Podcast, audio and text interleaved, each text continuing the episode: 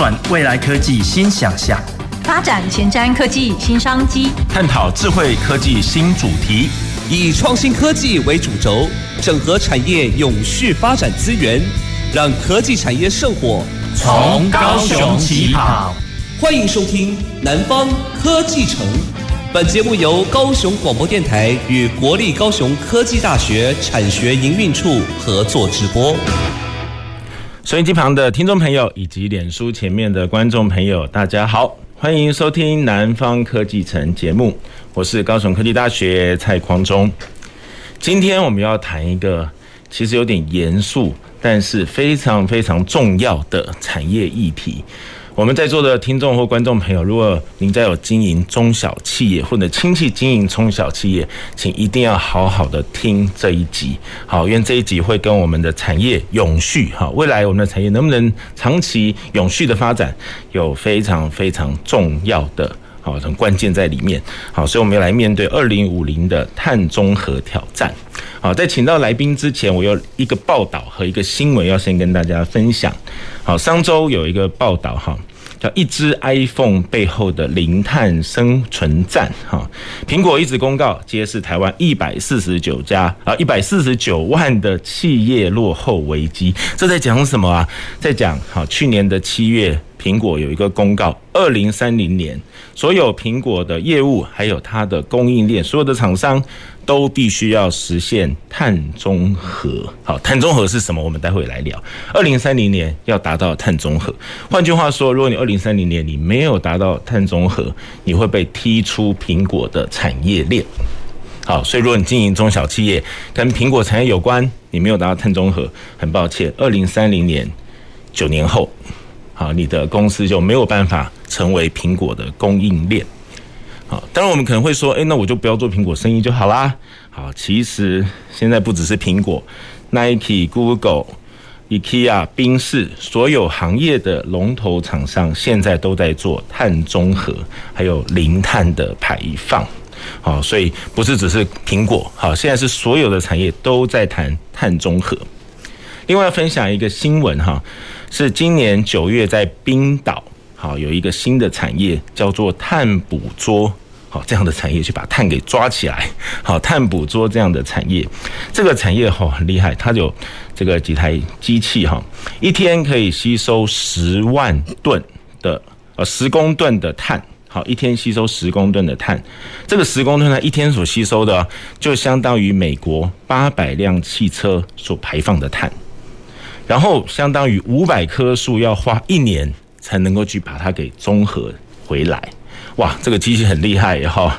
它一它这个一天的就相当于八百辆车，然后五百棵树一年，好，才才可以把所有的碳给综合回来。而且这些碳二氧化碳被抽取出来之后呢，可以把它注入玄武岩的这个岩石里面，哇，做固体的封存。好，这是一家瑞士瑞士公司的。科技好，还有冰岛当地把二氧化碳转换成岩石的技术。为什么要特别分享这个报道以及这个新闻呢？好，如果大家有这个特别关注环保的议题哈，会发现我们最近好多碳的议题啊，碳中和、碳捕捉、碳权、碳足迹、碳泄漏，碳到底是什么样伟大的东西？为什么现在大家都来谈碳？好，这个碳对我们。环境到底有什么样的问题啊？好，它为什么一定要去综合它？为什么要去捕捉它？好，这对我们生态各方面会造成什么样的影响？我们今天邀到三位来宾来跟我们谈一谈。好，我们首先邀到的是高雄市环保局黄世宏副局长。大家好，我是高雄市政府环境保护局副局长黄世宏。好，副座，我们环保局以前好像比较多谈空气啊、水啊，是现在变很多哎，是。那因为其实这个这个所谓的碳的问题哦，应该是牵涉到它会影响呃气候变迁呐，哈，就是说二氧化碳其实是温室效应气体里面影响最大的一个一一个气体，当然还有其他的六种哈。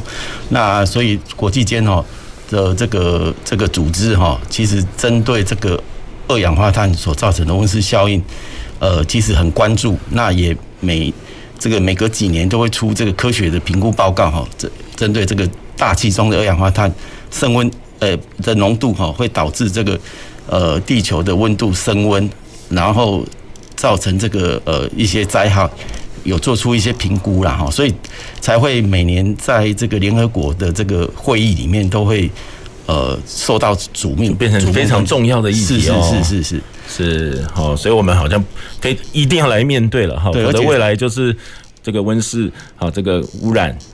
越来越严重，所以它是一个一个全球所关注的议题。是好，我们待会再请教副局长，我们政府怎么样来带头，好带领我们全部的企业来转型。第二位，我们邀请到的是中钢的生产部助理副总经理张宏昌副总。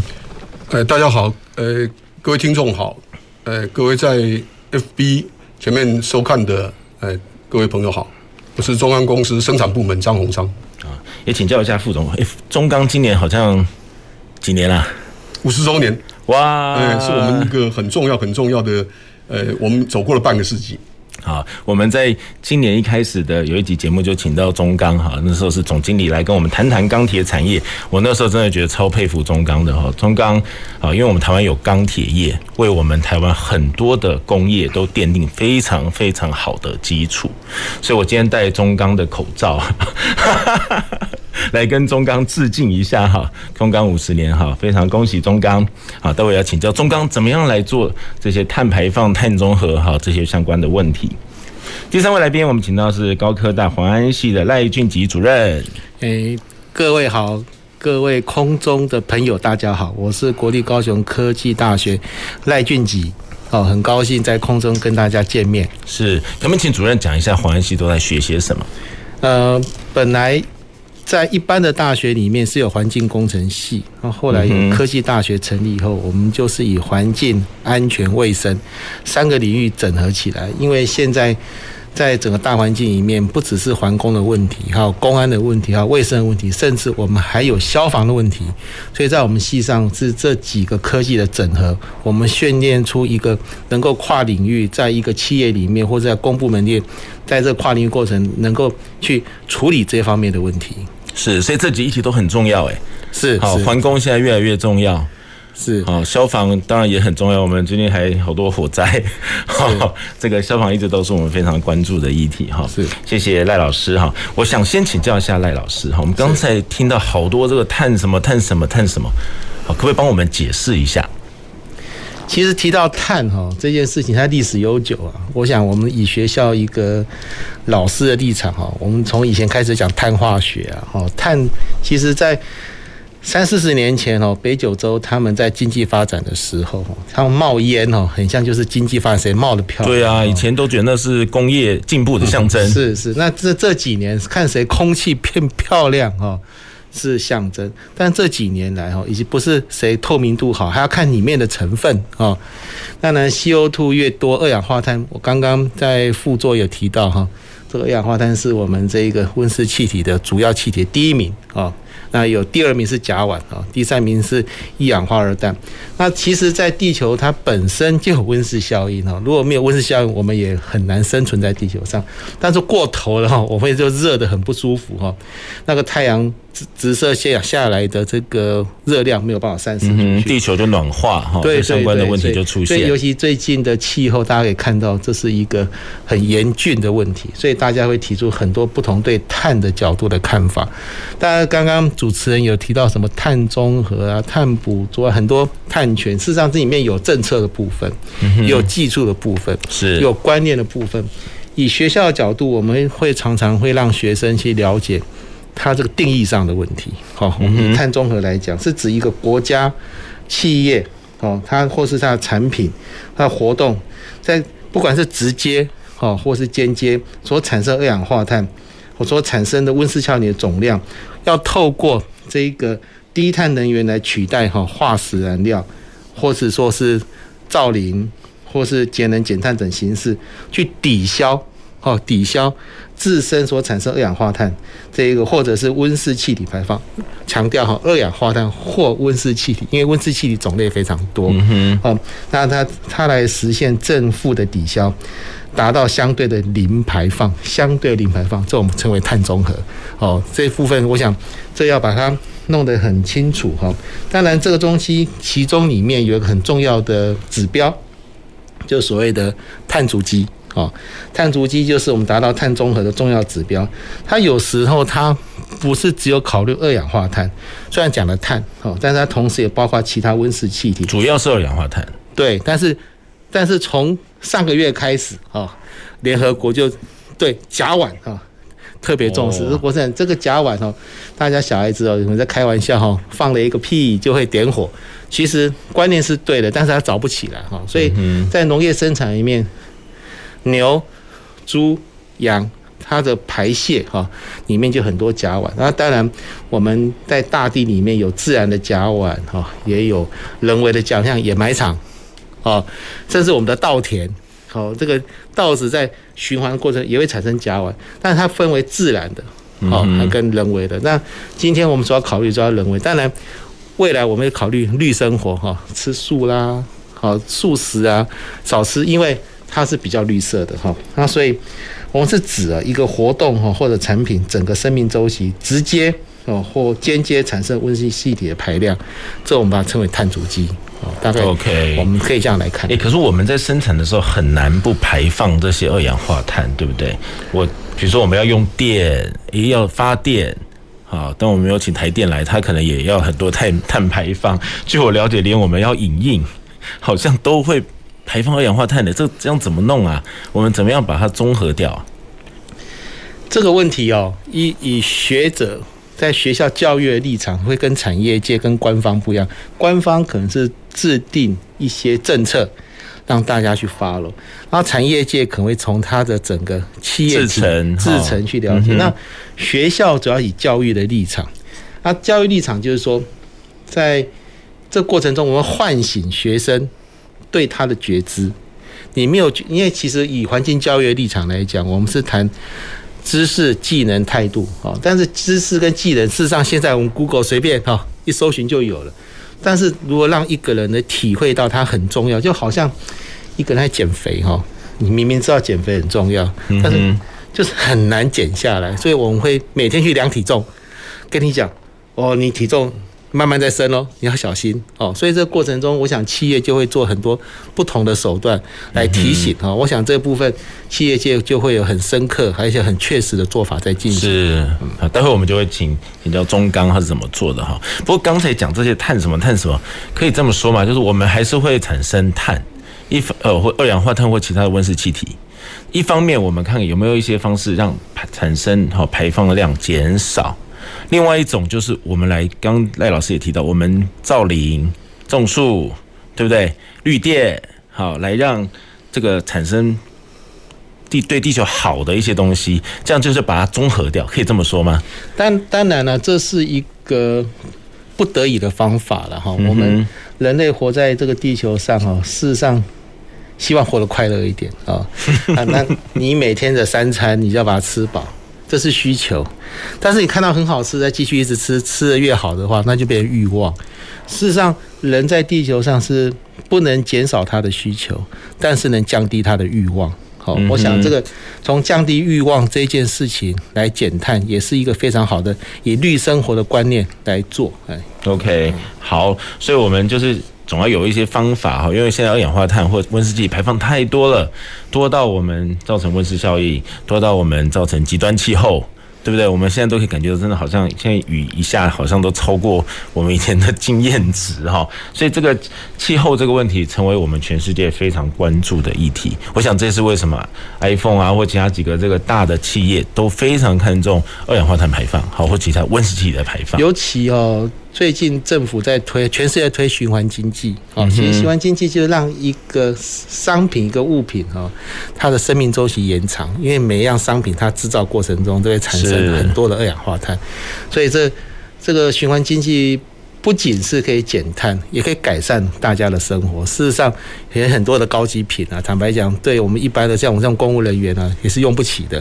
但是有钱人用了，他保护的很好，我们在接第二手的时候，我们就可以用起这高级品，就让它整个哈，让人的生活品质改善，呃，整个碳的环境也改善了。我想循环未来的循环经济哈，这个议题。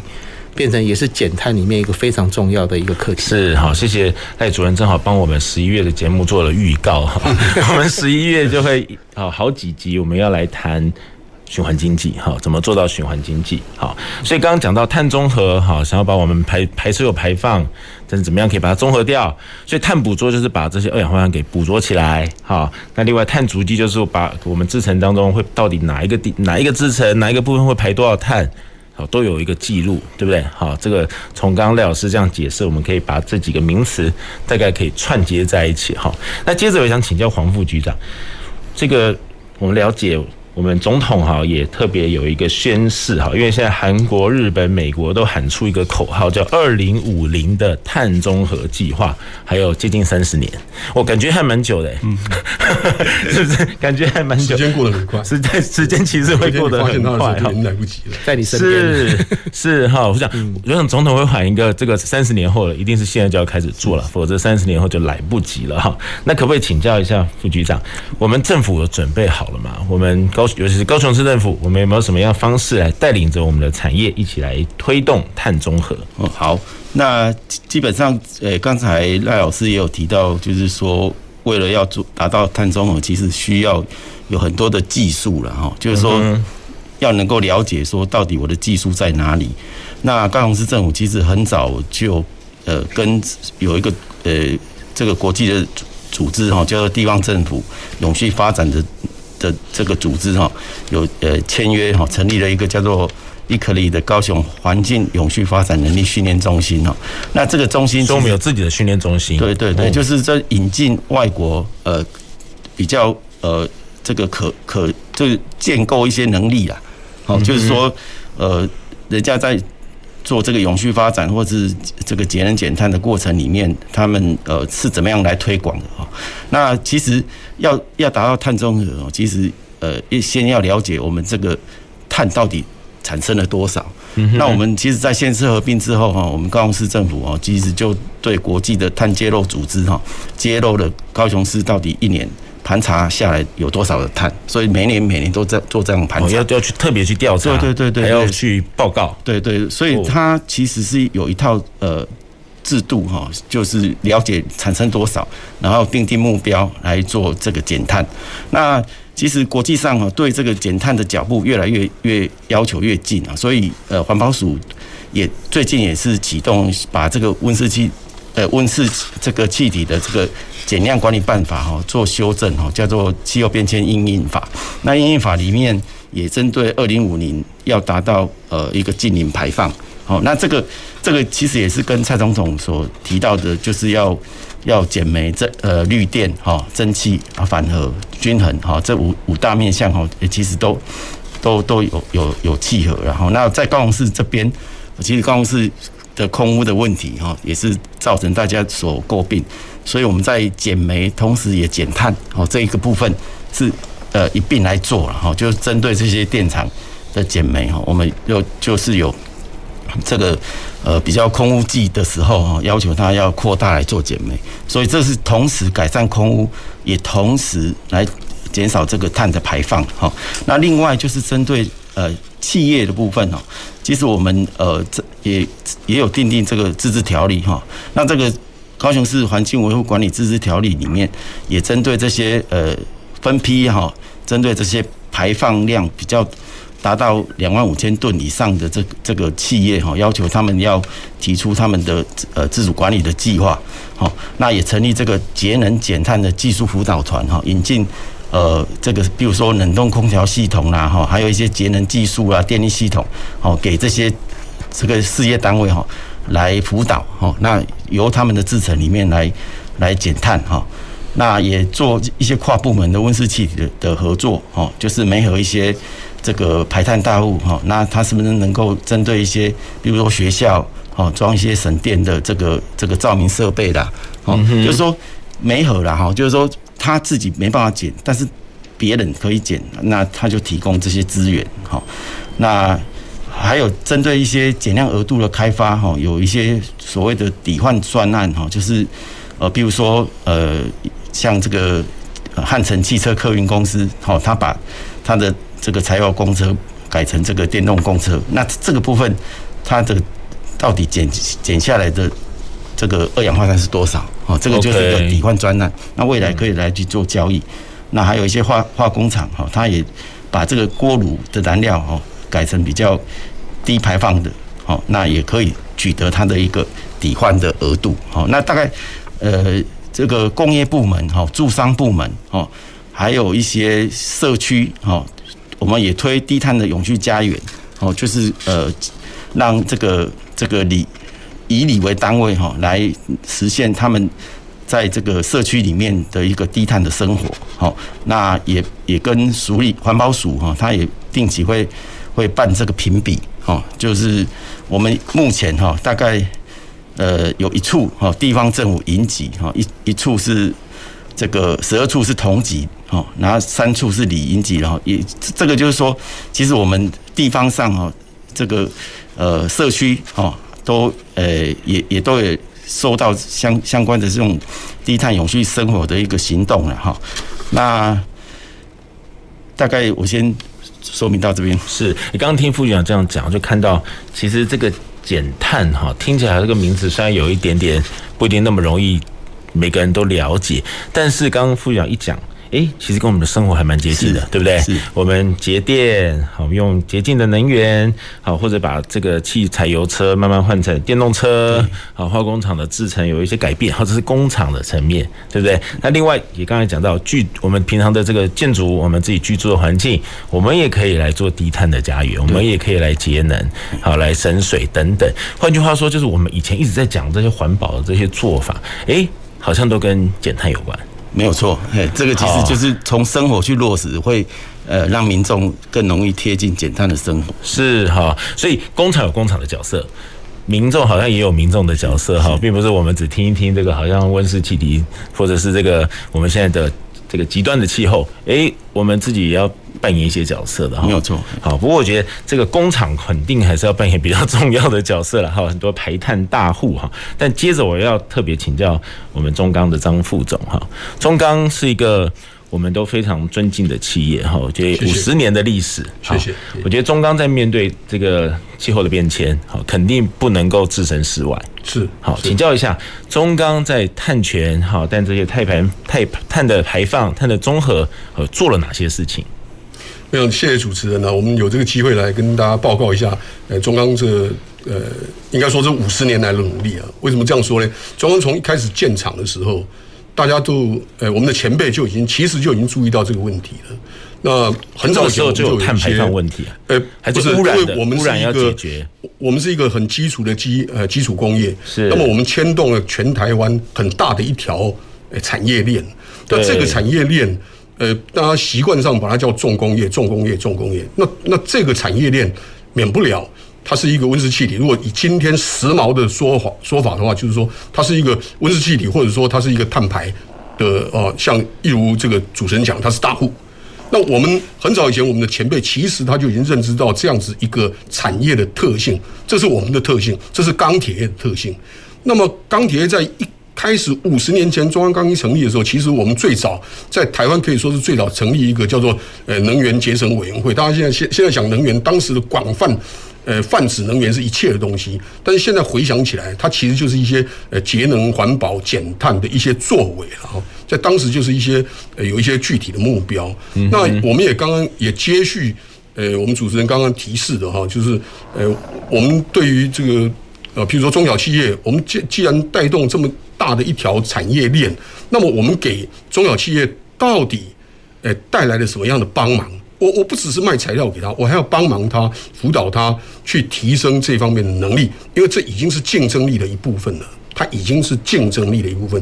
我今天我要提升我自己在呃减排，在呃在碳中和的这一块，呃要要要要走得很稳健。那么我也要同时去提升我的产业链，我的中下游，我的客户，他在这一方面竞争力，就好像刚刚主持人。提到的像一只 iPhone 这个故事一样，有一天等你的客户或者你的客户的客户或者呃客户客户的客户来要求他的碳足迹，要求你提供他低碳材料的时候，这个时候你才要猛然醒来，说要做一些呃符合人家要求的东西，那已经来不及了。三十年其实很快，三十年很快。真的哈。那中央到底做了什么东西？中央到底做了什么东西？中央这几十年来到底呃在特别在碳。哦，或者减排的这一块，他做了什么样的努力？其实我们可以从呃，如果用今天来出发了，我们可以从四个面向来谈这个问题。第一个面向就是我现在在做的，我怎么样减少它的碳排？嗯哼，我怎么样减少它的碳排？刚刚呃，特别是我们赖老师也特别提到说，你你既然是工业生产东西出来，它势必或者很难避免说它不去排碳。对，但是你怎么减少它，这是一件事情。嗯、那减少它呢，在中钢，呃，大家都知道现在 AI 呃这么进步，AI 它其实提供一个很大很大的帮忙。呃，简单的来说，AI 让我们怎么样？让我们几乎可以用趋近完美的操作系数系数啊，去操作我们的设备。这种所谓趋近于完美的意思，就是其实我们减少了很多很多的浪费。AI 给了我们很多的帮忙。那我们的二号高炉在呃去年我们完成呃整个大修新的二号高炉全新启动的时候，我们就引进了最新的智能化的操作。那这个智能化的操作其实提供了我们很多很多呃我们过去其实很容易被忽略掉的数据。那么这些数据也提醒我们在哪些方面可以精进、可以改进、可以趋近完美。那这这是很重要一件事情。那第二个我们做的是呃呃环保局最清楚，我们在八月的时候呃。把锅炉停掉了，燃煤锅炉停掉了。大家知道中钢的产值这么大，一旦跳电停电，它的损失很惨重。所以，所以呃，很合理的，我们其实我们自己在家里，我们有一套并联的发电设备，再怎么样，在 backup 我们的生产线的顺利。那这些呃，我们自己拥有的发电设备呢，除了用我们的自产燃气以外，它其实用了很多的煤。但是我我们在环保局的辅导帮忙之下，其实我们是把这个呃燃煤锅炉停掉了。这这是今年八月发生的事情，大家可以看到。煤的污染真的比较多了。是，然后再来一个就是呃我们做的热浸炉，大家大家想想看，我们在在在这个钢坯哈生产出来的时候，生产出来的时候，红红的一块钢坯，然后大家在路上有有有有有些我们的听众可能看到，在路上有一个那个拖板车载了一块钢坯黑的，然后。送到下游厂去怎么样？它再加热，把它变成红的，然后再把它碾压压成什么钢板？那如果你现在想想看，如果它在红红的过程中，我就压它嘞，是不是节省很多能源啊？类似这样的事情是中钢其实一直在做的一些呃努力的啊。那我想这个呃这个部分我先跟大家报告到这里。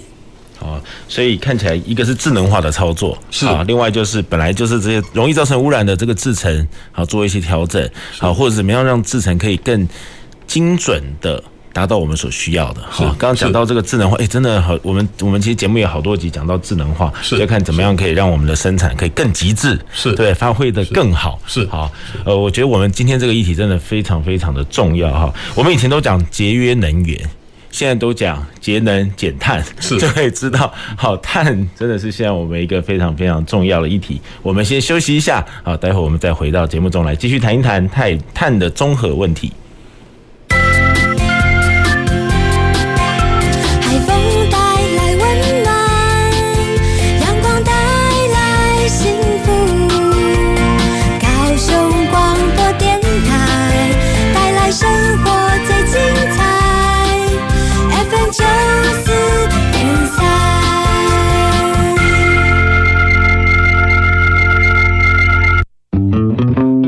安心宅，窝在高雄宅得安心。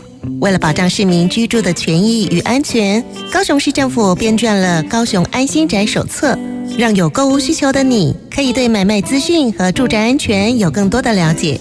你可以在高雄市政府政风处的官网业务资讯出版品专区当中免费阅览《高雄安心宅的手册》电子书，让你放心买房，窝在高雄宅得安心。减碳生活运动开始，再升职。要，环保快。要，脚踏车，脚踏车，脚踏车嘞？报告班长，脚踏车被它的主人骑出去了啦！减碳生活新主张，平时节约用水用电，多走路或搭捷运、公车、脚踏车等绿色交通工具。上班时可使用双面列印或再生纸影印资料，休息时间电脑开启省电模式。这些小动作都可以让地球更健康哦！节能减碳运动，生活处处可行。高雄九四三邀您一起来。亲爱的听众朋友，大家好，我是依琳。与其担心社会现状没有我们想象中的美好，不如付诸行动，加入志愿服务的行列，用爱改变全世界，让所有参与的人充满未来的梦想，而不是一直活在过去的遗憾中。这样才能创造一个有人文、有人性的社会。欢迎收听用心为大家服务的电台——高雄广播电台 FM 九四点三，AM 一零八九。教育部提醒大家，开学防疫不松懈，请家长每日量孩子体温，如有发烧，请就医并在家休息。上课时要全程佩戴口罩，采固定座位、固定成员。使用空调时保持通风良好，用餐时采个人套餐，使用隔板或维持社交距离，不并桌不交谈。校园防疫不松懈，安心学习有保障。以上广告由教育部提供。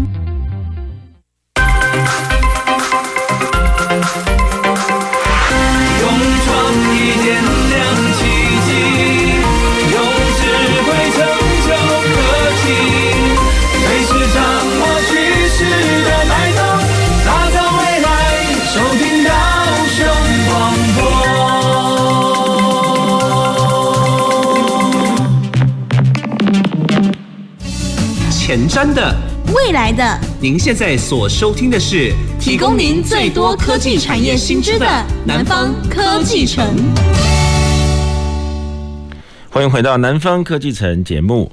我们今天的主题谈高雄产业的永续行动，而且特别针对碳哈，因为我刚才特别提到，我们之前都说节这个节约能源人人有责，以前的标语大概都是节约能源人人有责，好，现在都变成什么节能减碳，哎。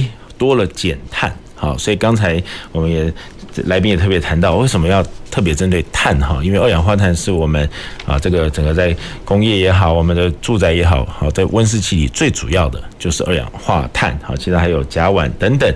那这样的二氧化碳呢，会造成我们的气候有很大的改变，哈，就是温室效应。好，我们很多的温室气体哈，造成温室效应，然后就变成我们的气候开始变迁，哈，很多的极端气候就出现了，哈，雨就下特别大，风就刮得特别强，哈，这样我们的生活也会被改变。所以全世界都把节能减碳当成一个重要的议题。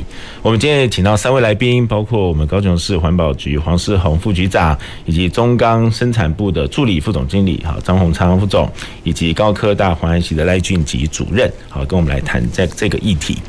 刚才我们聊到中钢哈，五十年的中钢其实一直都非常看重环保。好，那现在因为碳这个议题，我觉得也做了蛮多努力的哈。刚刚副总跟我们分享，其实现在做了很多智能化的操作，好让制程可以更极致，可以这么说吗？好，以前制程可能用很多经验，好就就就做了，诶，好像也做得不错，但因着人工智慧，哇，它可以发挥得更好。我们对里面每一个参数，里面每一个步骤，诶，都。我们过去容易忽略掉的。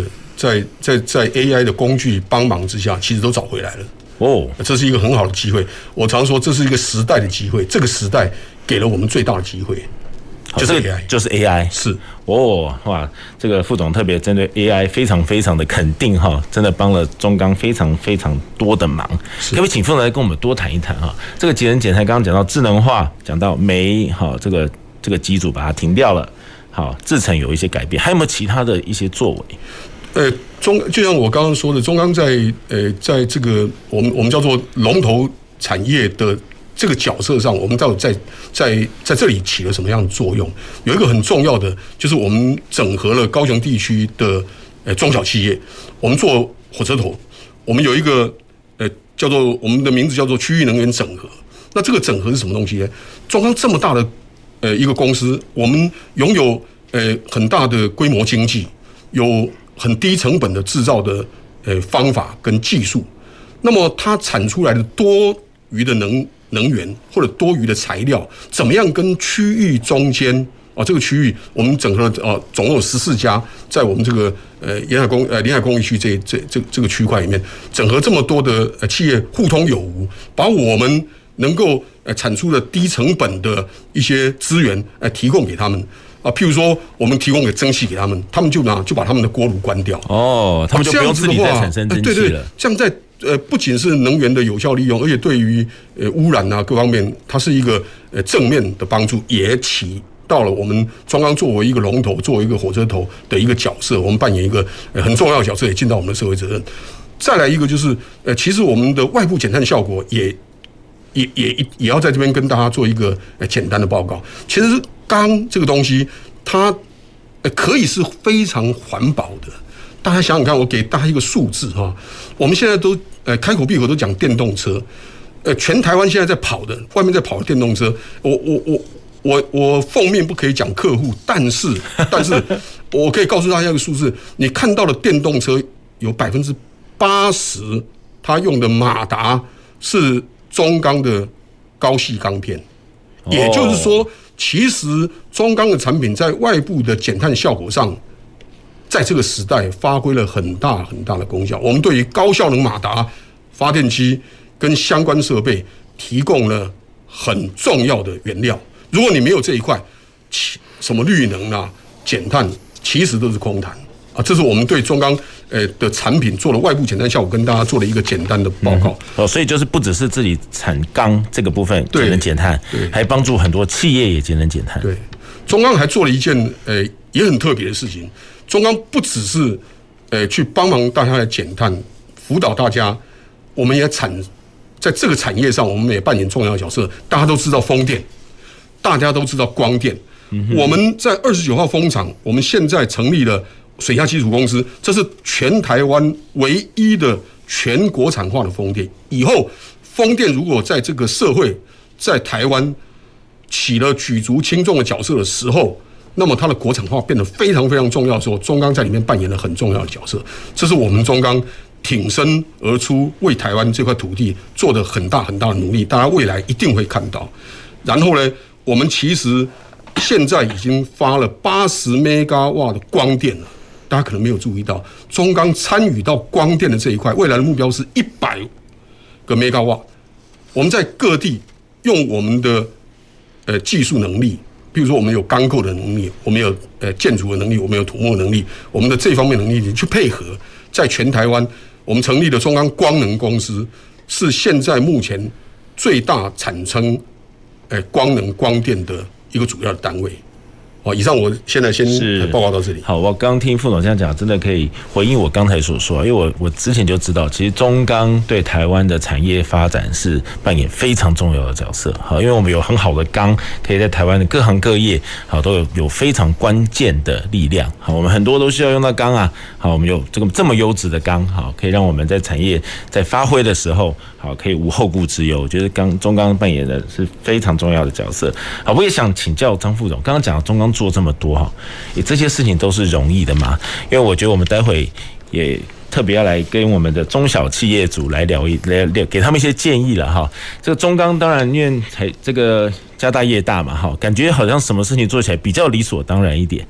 做这个节能减碳要花很多钱吗？我直接问一下，我才要是问问问到一个核心的问题啊。我我我想大家呃简单的说了哈呃。节能减碳跟省油省电哈是同一个概念的。我我我想我们的车子哦，呃，福特从一九零八年推出它的 Model T 开始啊，车子的省油一直都是议题了，但是它只是仅止于省油，到现在才会发现有一种东西可以替代到油。第二个是呃省电这件事情也是一样。那我我举一个呃上次啊上我上上次看一个节目，这个罗罗老师。呃，来这个节目，他讲了他他讲他阿公的故事，我会提，我也会跟大家报告一个阿公的故事啊。以前我阿公在养猪的时候，他们一口啊，一家呃养四头猪，或者忙得不可开交啊。那现在他可以养比较多的猪，当然我阿公不在，就是说现在一家人可以养比较多的猪的原因是来自于怎么样？来自于自动化、电脑化，嗯、甚至我们现在讲的智能化。对，科技。但是，但是猪长大的过程并没有改变，猪还是要吃饲料，要拉猪屎。要拉猪尿，炼钢也是一样。炼钢几千年来，我们的产量变大了，我们的成本降低了，大家用得起钢了，就跟大家吃得起猪肉一样。猪的长大过程没有改变，炼钢它的本质也没有改变。也就是说，我们从矿山里面挖出来百分之还有百分之五十铁的这个矿石，我要用还原剂把它还原出来。这个还原剂以现在的科技来讲，碳几乎是唯一的。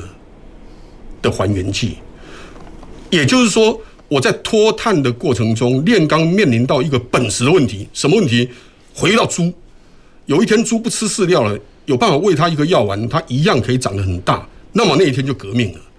这就是我讲的主持人问的一个核心问题，困难吗？当然很困难。你想想看，猪怎么样喂一颗饲喂一颗药丸让它长大？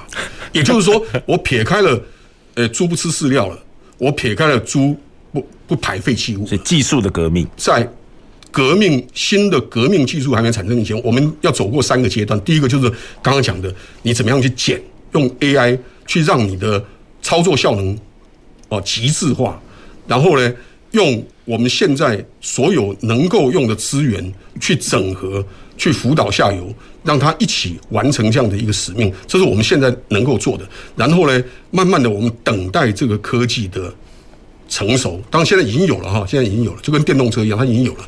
等到它的成熟，成熟到某个程度，它的成本可以跟化石呃跟我们原先的还原剂来做竞争的时候，那么它就会变成一个革命。那就这就是我们蔡总讲的，二零五零年我们要谈到碳碳中和很重要很重要的一个，我我们在我们在看的一个进程啊。现在我们排安排的骑程是这样的一个骑程。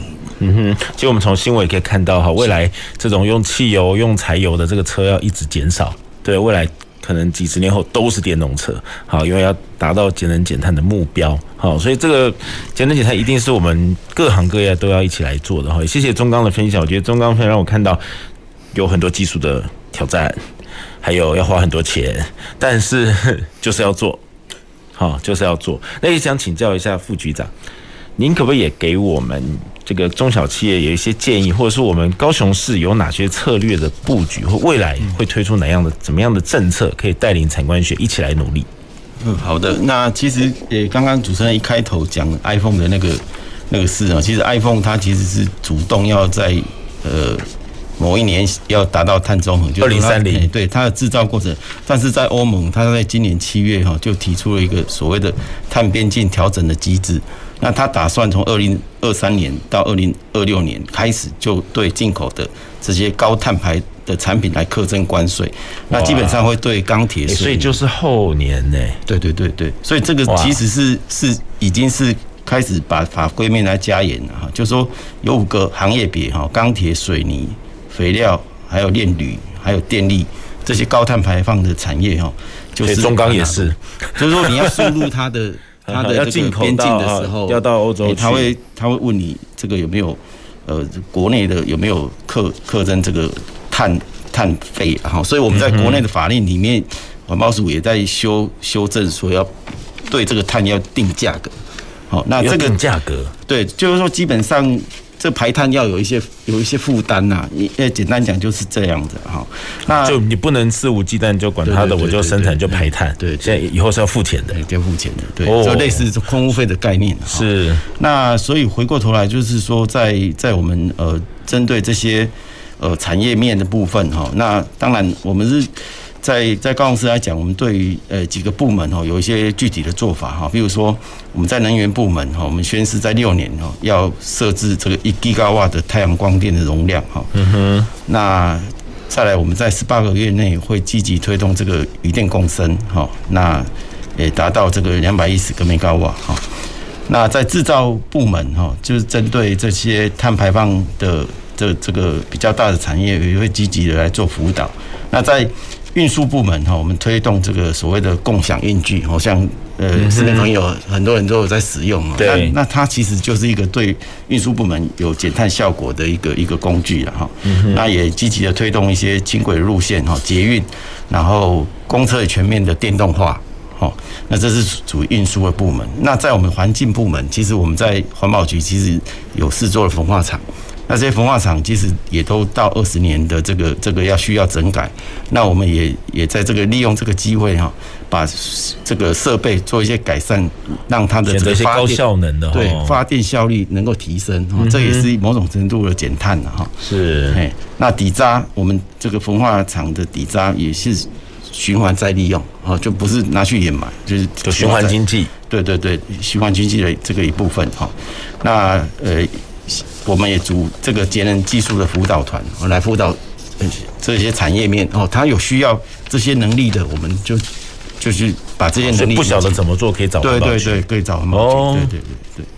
那大概是这样的一个一个呃政策的方向。是好，所以看起来政府的确有为了未来的节能减碳，好做了一些事情。好，政策上做了一些改变，而且不是只有做政策，大家赶快来跟，还有一些辅导。好，其实我觉得为为什么我们要来谈这一集哈？在准备这一集的时候，真的就感受到，因为我们台湾很多的中小企业，我们可能都听过这些议题，碳中和、碳排放。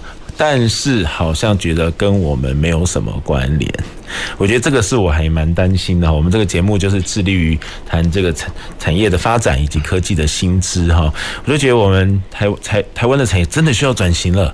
好，我们真的需要转型了。如果我们再不转型，如果你是 iPhone 的供应链的供应商，你可能十年后就不能卖东西给 iPhone。而且刚刚副局长也谈到，其实不用等那么久啊，两年后其实好你就要付费等等，其实关。关税各方面的相关的这个措施就出现了，好，所以我们如果再不赶快准备，其实会来不及哈。刚刚讲到二零五零年哈，总统宣布的这个呃零零碳的这个时间，感觉还有三十年，但是刚各位专家也说，三十年其实很快哈。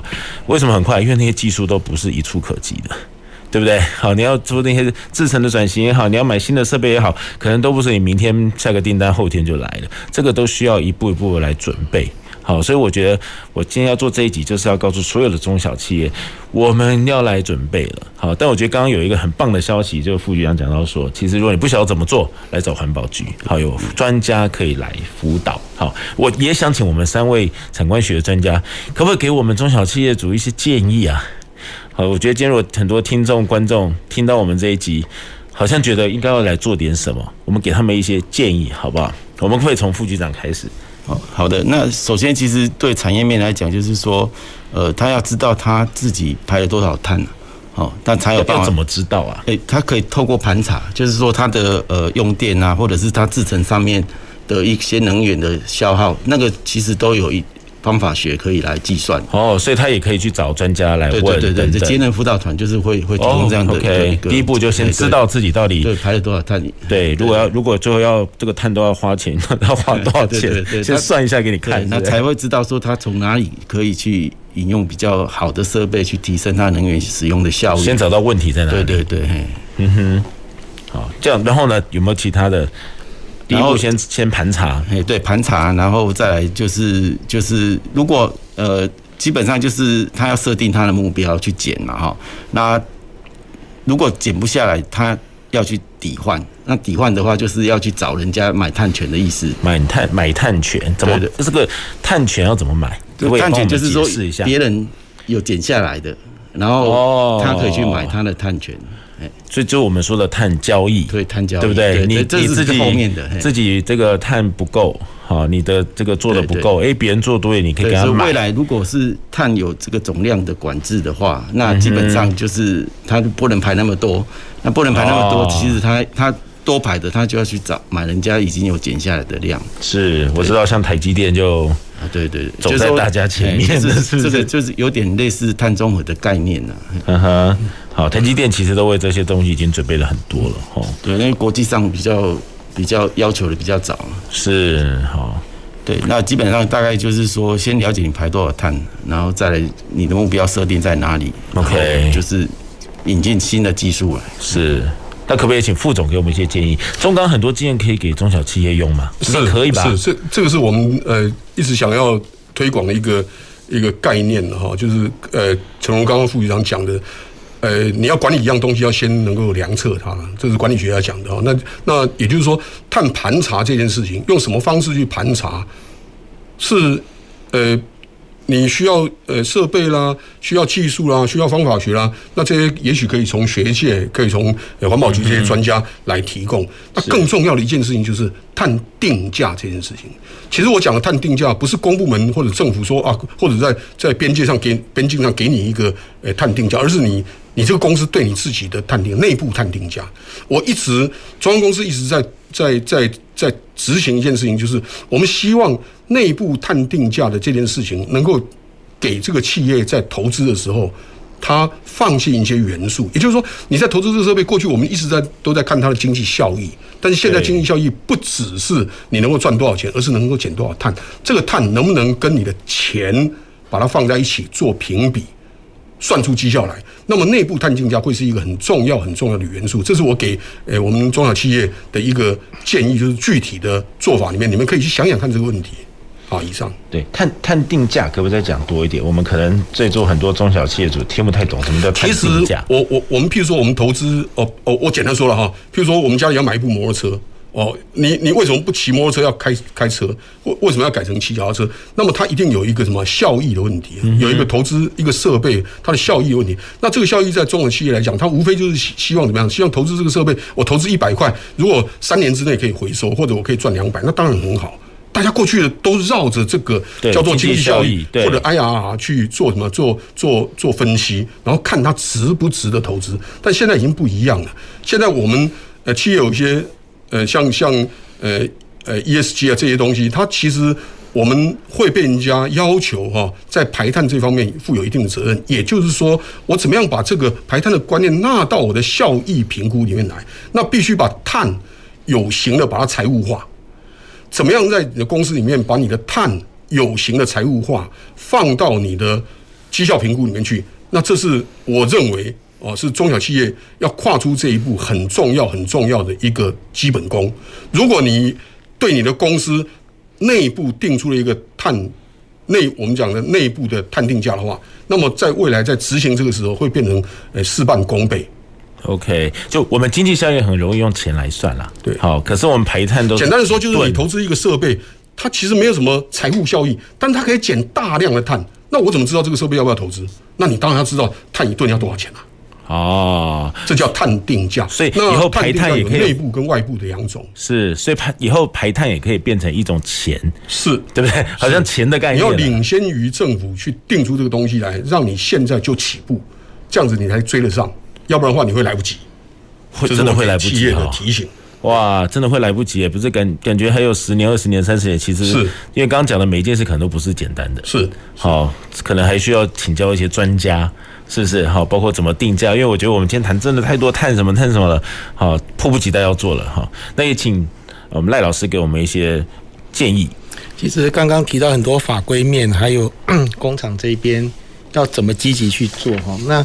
所有的执行过程都是人在执行啊，嗯，不管是 AI 还是机械，都到最终还是人在执行，所以人在企业里面非常重要哦，他的观念也非常重要。对，人是核心了哈。对，那当然你要给他个基本的教育观念哦，就是说你对于环境的观念是什么？那基本上就以环境伦理来讲，你你环境没有结合这生态学跟伦理观的哲学去尊重生命。去尊重自然的话，它是很难去执行哦。尤其这一个尊重的时候，在以 ESG 的立场，是 G 的角色哈。这个公司的最高主管或是老板哈，要承诺哈，就我要做，要做到什么程度带动？因为这种情况之下哈，你底下一个同仁员工去做，还不如由老板来带动哦，然后把他这个人才教育。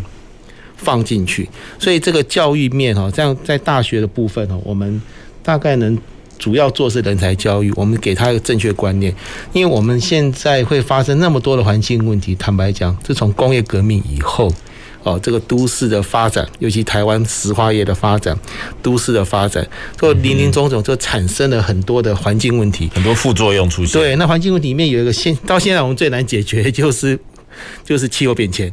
那气候变迁里面就是地球就是在排碳的问题，那当然这个东西就回过头来，你是不是热爱环境？好，你要把你的这个呃很多的环境保护的观念慢慢一直提升啊，提升了道德观。哦，你对这地球是不是有保持有良好道德观念？我想这个呃环以环保局的立场哈，它的法规我想是六十分的哦，但如果你不把它提升到一百分、两百分，那就是道德观。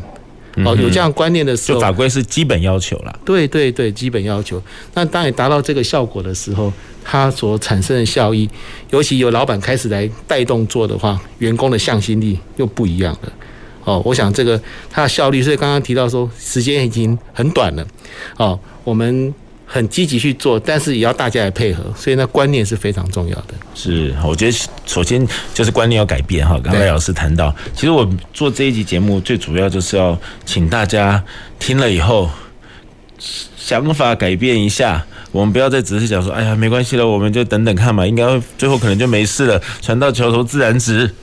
要告诉大家，恐怕不是这样。这个在民间哦，常常开玩笑，有些大企业哦，经营的不是很好，他们开玩笑说，这个企业这样经营下去，应该会倒啊。但是在我退休那一天，应该是不会倒。哦，我想这种概念哦，我想大家都要把它改正一下。哦，因为时间实在是太紧迫了，他不会，他不会等到你离开之前才到哈。哦，对，我想很多事不是想的这么简单了哈。对对对，嗯哼，好，我觉得我们今天节目其实谈了一个非常严肃但是重要的课题哈，主要是因为工业好，或者我们人的生活的很多条件好，很多状况开始改变了，造成我们产生了很多温室气体，这些温室气体的二氧化碳是第一名。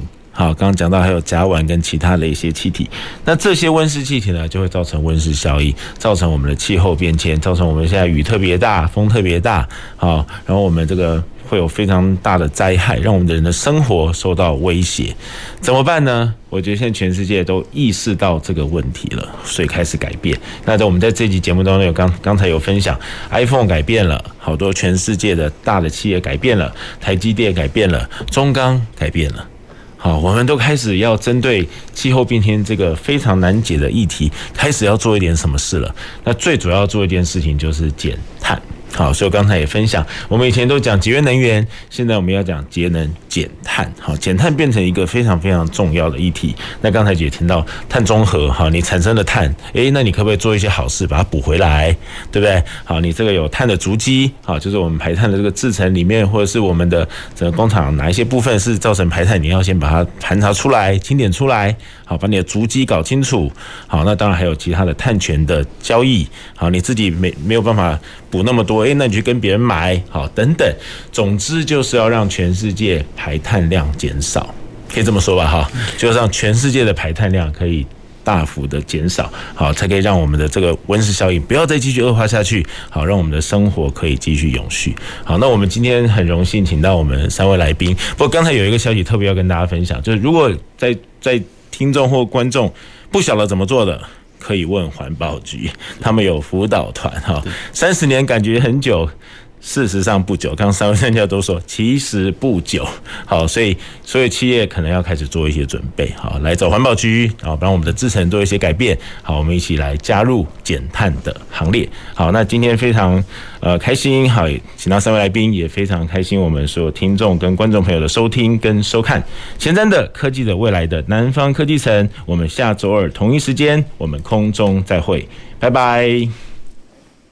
南方科技城节目由高雄广播电台与国立高雄科技大学产学营运处合作直播，感谢您的收听。